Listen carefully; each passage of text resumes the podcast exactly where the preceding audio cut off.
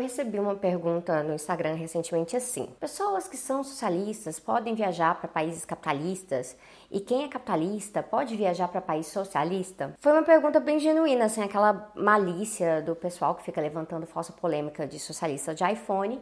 É, coisa que eu já abordei, inclusive, aqui em dois vídeos no Tese 11. E por ser uma pergunta genuína, ela me fez pensar bastante em como abordar esse tipo de dúvida que surge quando a gente está começando a aprender sobre a realidade em que a gente vive hoje e a possibilidade de uma realidade diferente. No final das contas, são perguntas sobre contradição, mas elas tendem a focar em supostas contradições pessoais, né, do que pode, o que não pode, e não nas questões estruturais da sociedade que afetam os tipos de escolha que a gente faz e que tipo de ação é necessária para realmente mudar as coisas. Então a gente vai falar um pouco disso hoje, principalmente de contradição.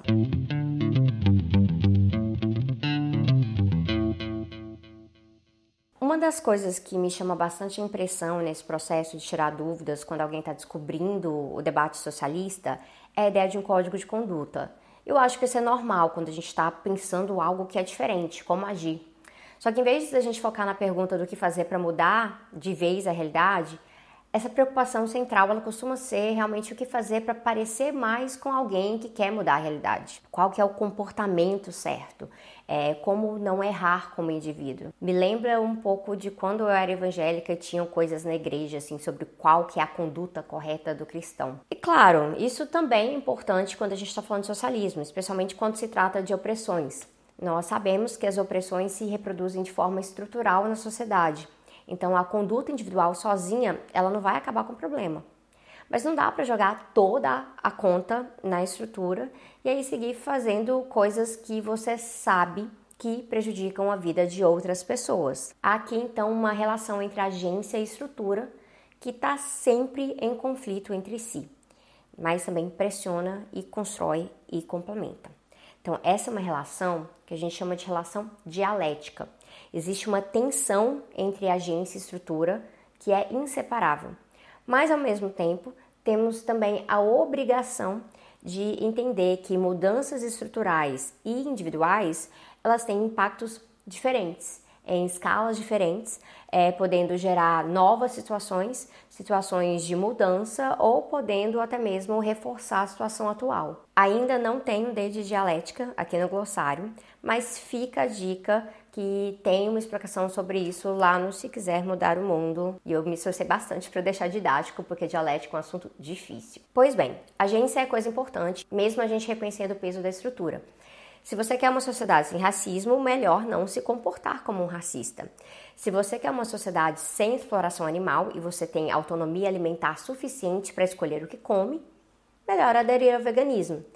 E aí, no quesito capitalismo, tem a parte bem fácil de se você quer acabar com a burguesia, bom, não vire um burguês. E essa parte é fácil porque, diferente do caso do machismo, em que né, eles querem recrutar mais homens bem machistas, o diferencial da grande burguesia é que é um clube bem seleto, bem exclusivo.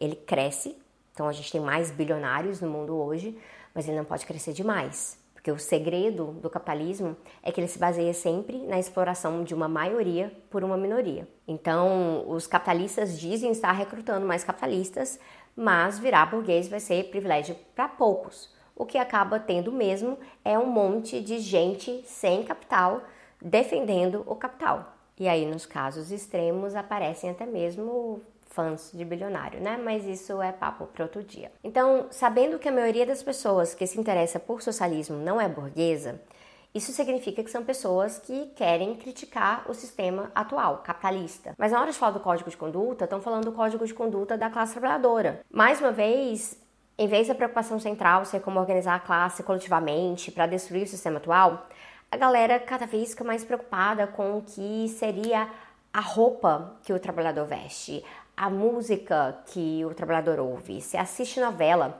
se gosta de marca X ou Y. E é quase como se você tivesse que preencher ali né, um questionário é, sobre ser socialista ou capitalista de acordo com as suas preferências.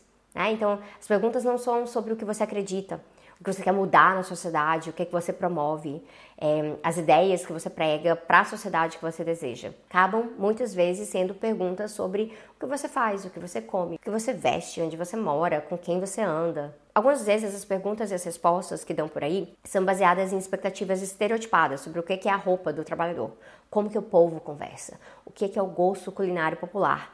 E será que revolucionário só é revolucionário se fala que é revolucionário ao menos três vezes por dia no Twitter? Com isso aqui, nós vemos uma preocupação muito estética sobre parecer uma coisa para se diferenciar mesmo dos demais. Ou para ir provar, não, eu sou coerente porque eu pareço com o que eu estou falando. Mas para além disso, existe a preocupação das ações mesmo, em relação ao que se acredita e como você age diante do capitalismo. E algumas coisas são fáceis de responder. Por exemplo, não dá para ser socialista e ser fã de bilionário, simplesmente porque não tem como defender é, uma sociedade sem bilionários e ao mesmo tempo torcer por eles.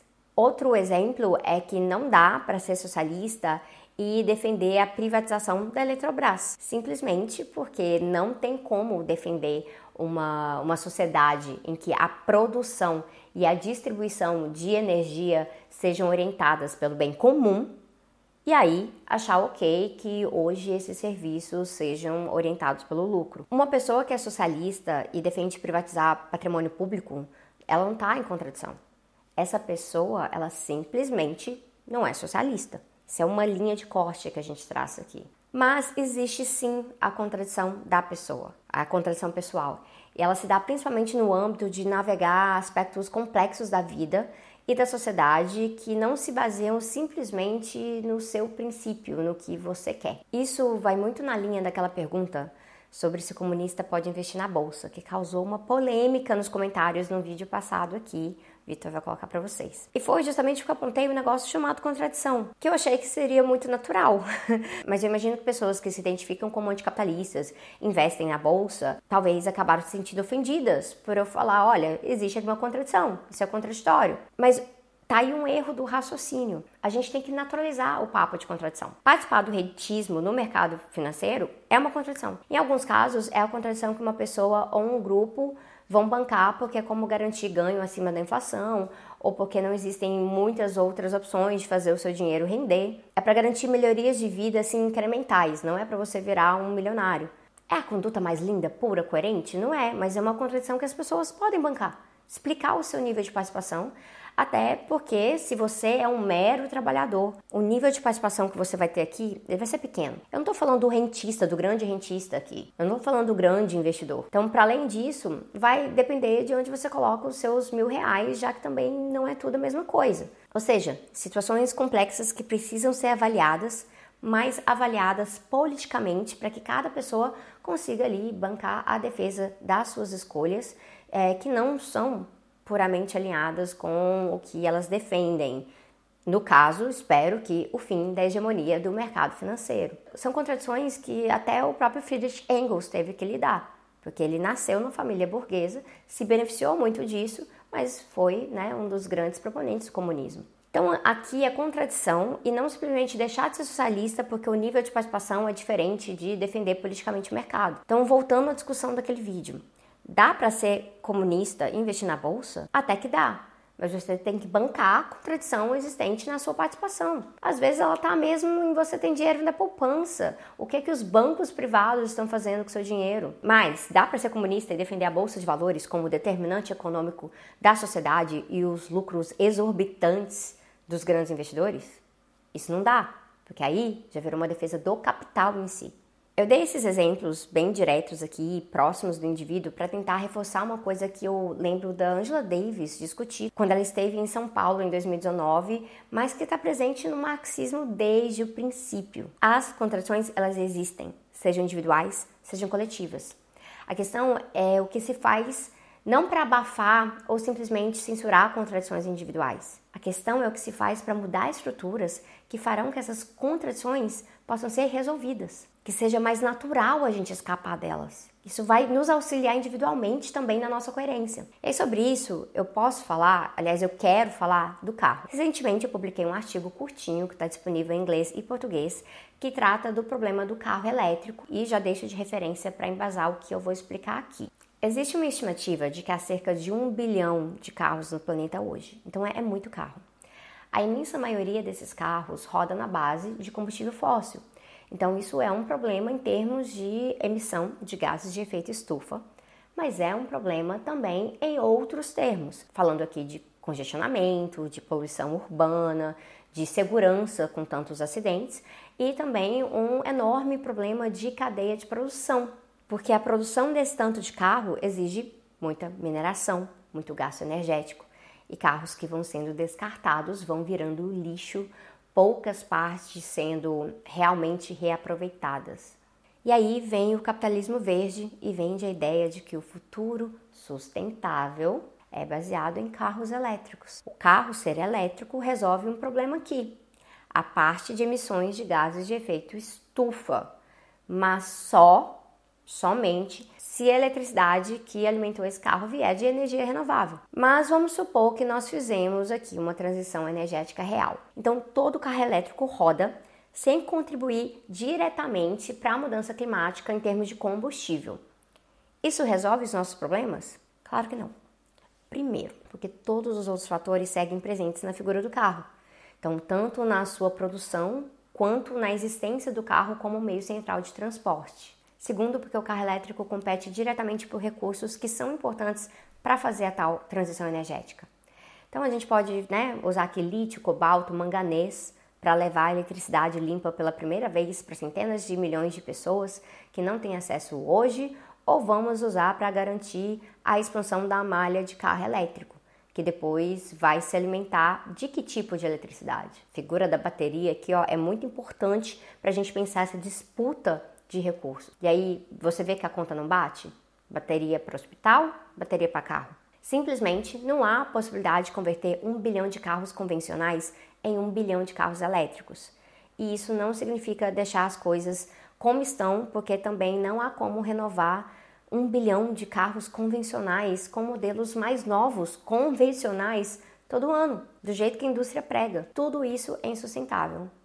E aí fica a dica para alguma editora brasileira talvez traduzir o livro de Paris Marx, que trata de algumas mentiras ali do Vale do Silício sobre a questão de transporte e mobilidade. Bom, por conta disso, eu faço então parte desse grupo, que inclui Paris, é, de cientistas e militantes que trabalham com transição climática, que sabe que temos que nos opor ao carro, inclusive ao carro elétrico. Só que se a gente fizer isso simplesmente pegando no pé de quem tem carro ou se martirizando quando você pega um táxi, isso em si não vai resolver a grande contradição. É melhor pegar o transporte público, a bicicleta e a pé?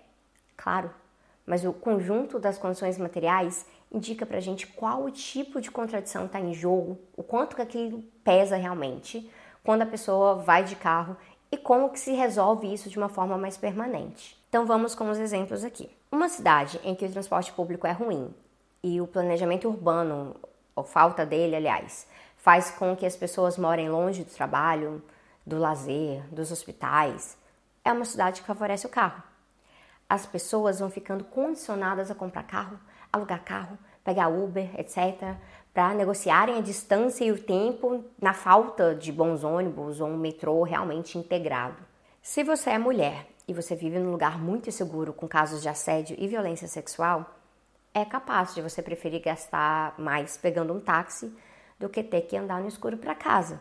Se você é uma pessoa com deficiência ou uma mãe com filho de colo e as estações de metrô onde você mora não são acessíveis, você tem que, né, tem muita escada e só tem escada, um carro vai fazer muito mais sentido na sua vida.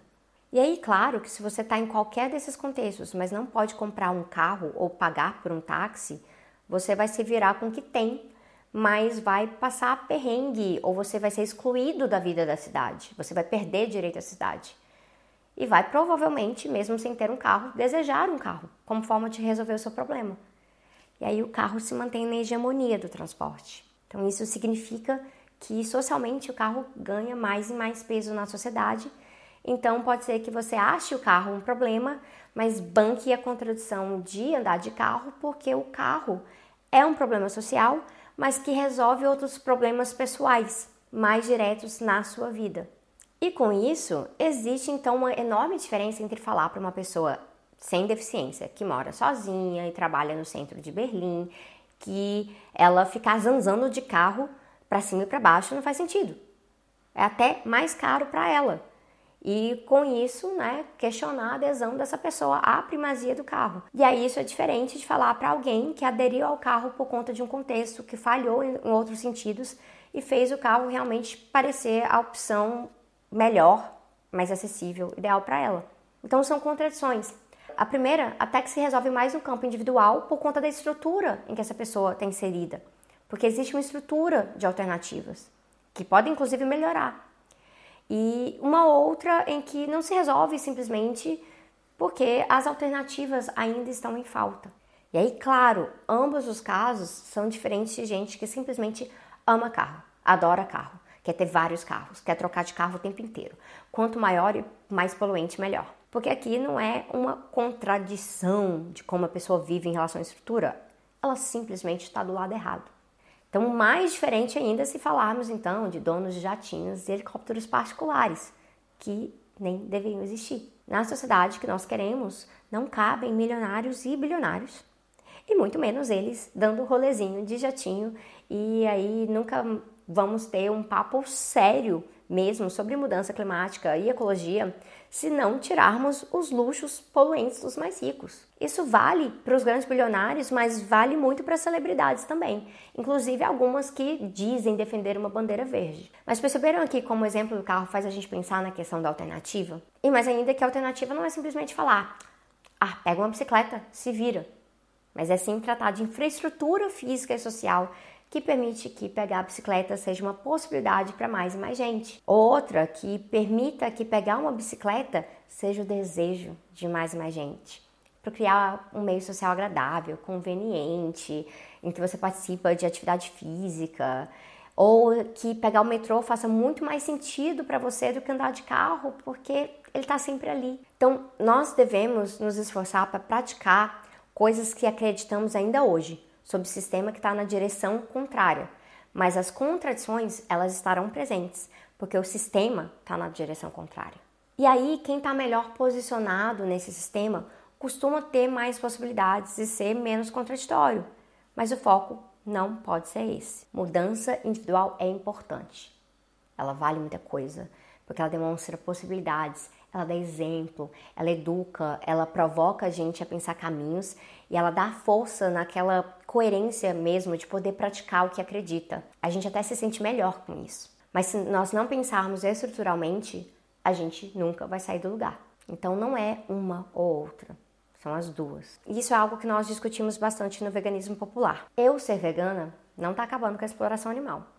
Mas eu ser vegana demonstra que é possível diminuir sua participação direta na exploração animal, ajuda a provocar reflexões, faz com que a gente pense comida gostosa sem bicho no prato, repensar o nosso paladar, é, pensar que, olha, cosméticos de qualidade existem que não foram testados em animais. Só que eu sou eu. Eu tenho autonomia alimentar. Isso tem a ver com a minha renda, tem a ver com o fato que eu sei cozinhar e muito bem, por sinal. Tem receitas que eu já espalhei por aí. E tem a ver com a educação sobre o assunto que eu recebi e recebo cotidianamente. Por isso que difere do veganismo liberal capitalista. O veganismo popular, ele entende que temos que mexer em mais coisas para tornar a prática do veganismo possível e acessível para mais gente. E aí um eixo central é a luta por soberania alimentar. E tem vídeo do glossário sobre esse conceito aqui, tá? Se as pessoas não têm um amplo leque de escolha de comida, como assim você vai virar para elas e falar, ó, oh, para não comer mortadela por conta dos animais? Se é isso que é o que ela tem e dá para ela pagar. O militante da causa de libertação animal, se ele for esperto, ele vai entender que possibilitar comida de qualidade, mais acessível, orgânica para as pessoas, vai beneficiar essas pessoas e vai dar para a gente ferramentas para mostrar que talvez ela não precise comer mais animais e que existem muitas outras opções que são gostosas e desejáveis e que elas estão ali ao alcance de mais e mais gente nessa construção da soberania alimentar.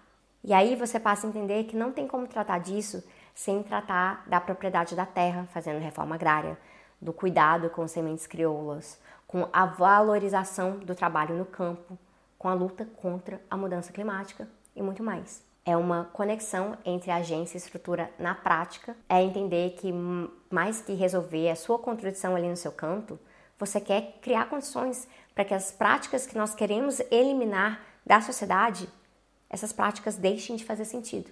No fundo, eu já escrevi sobre isso em algumas publicações. Vou deixar listado também. E é tudo sobre obsolescência. Vou voltar para o exemplo do carro. Depois da invenção do carro propriamente dito, o jeito que o carro se tornou central na sociedade, a conveniência do carro, se tornou a charrete obsoleta. Então, onde nós temos charretes puxadas por cavalos em cidades hoje em dia, sabemos que é porque existem pessoas que dependem disso para sobreviver. Então, um exemplo muito claro aqui, que você deve ver no seu cotidiano, é a galera que passa o dia todo na rua catando material de reciclagem. Mas a charrete, ela está obsoleta como modo de transporte. Então, ela só segue presente porque nós temos problemas estruturais. E aí existem projetos de lei para substituir essas charretes por modelos elétricos para a galera da reciclagem com financiamento público. Porque aí a política pública, ela entra aqui, ó, para fornecer infraestrutura. E aí melhor ainda, como são pelo menos 15 milhões de pessoas ao redor do mundo trabalhando informalmente com reciclagem, de acordo com a EIT, aliás, entre 15 e 20 milhões, se organizarmos aqui cooperativas de reciclagem em um sistema de reciclagem eficiente na própria coleta de resíduos na cidade, para que quem trabalha com isso não tenha que sair coletando individualmente, aí o negócio fica de outro nível. Então, aí entra mais política pública sobre obrigatoriedade de separar o lixo, a criação de empregos no setor público na coleta uh, e na separação também, né? E projetos com a indústria para efetivamente reciclar e dar outro destino para o material. E aí você tem que entrar em design de produto, cadeia de produção, facilitando a reciclagem. E aí, a cada passo da formação dessas políticas públicas, mais obsoletas ficam as charretes. E aí isso melhora as condições de vida das pessoas e também dos cavalos e também na questão ambiental. E claro que tem aqueles casos, e na Europa se vê muito, de charretes puxadas por cavalos para turista ficar dando rolezinho. Bom, turista pode pegar um ônibus, trenzinho, tem várias opções, e as pessoas que trabalham nessas charretes, elas podem ser incorporadas em um outro projeto, num programa de guia turístico das próprias cidades. E aposto que muitas vão ficar muito felizes, vão amar não ter que trabalhar tanto debaixo do sol e sem certeza do dinheiro que vão ganhar a cada dia, especialmente em lugares turísticos quando está em baixa temporada. E sabendo que se o carro tornou a charrete obsoleta, uma infraestrutura de mobilidade urbana de qualidade torna o carro obsoleto também. A gente vai avançando aqui na estrutura. Lidar com contradição na raiz acaba sendo uma tarefa de criar obsolescência. Passa por educação sobre o tema, passa por infraestrutura, políticas públicas e passa eventualmente por desafiar a propriedade privada dos meios de produção que segue criando uma economia que é para poucos e não para a maioria. Porque aí, se você parar para pensar, com uma indústria pública e nacional forte, com investimento público e bons empregos, e aí uma política econômica pensada para a maioria, a própria ideia de ter que investir na bolsa para assegurar os seus ganhos salariais, ela passa a fazer menos sentido, porque faz menos sentido você assumir esse risco se você já está tendo benefícios sociais de outra forma.